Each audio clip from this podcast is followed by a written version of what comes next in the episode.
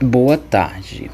É, estamos iniciando mais um podcast e hoje nós vamos falar um pouquinho sobre a diferença entre o ensino presencial e o ensino é, do educação em AD.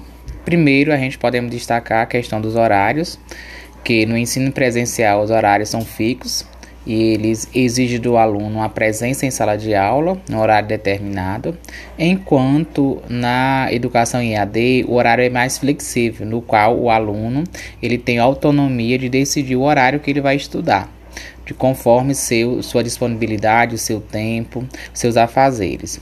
Outra questão também, na questão da diferença entre o ensino presencial e o EAD, é a questão das provas. As provas na instituição é, na presencial, é, as aulas, essas provas são marcadas com horário determinado e o dia e o local.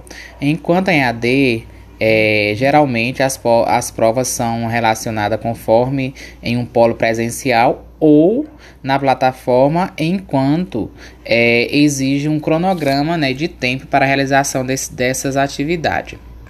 É, em relação nessa mesma questão, Podemos observar também que a interação entre professor e aluno. No presencial, podemos consultar dúvida, né, isso, diretamente com o professor. Já no ensino em AD, a comunicação é feita pela internet, no qual o aluno pode fazer suas perguntas via chat, via e-mail, ambiente virtual, né, que poderá ser respondido de forma imediata ou posterior.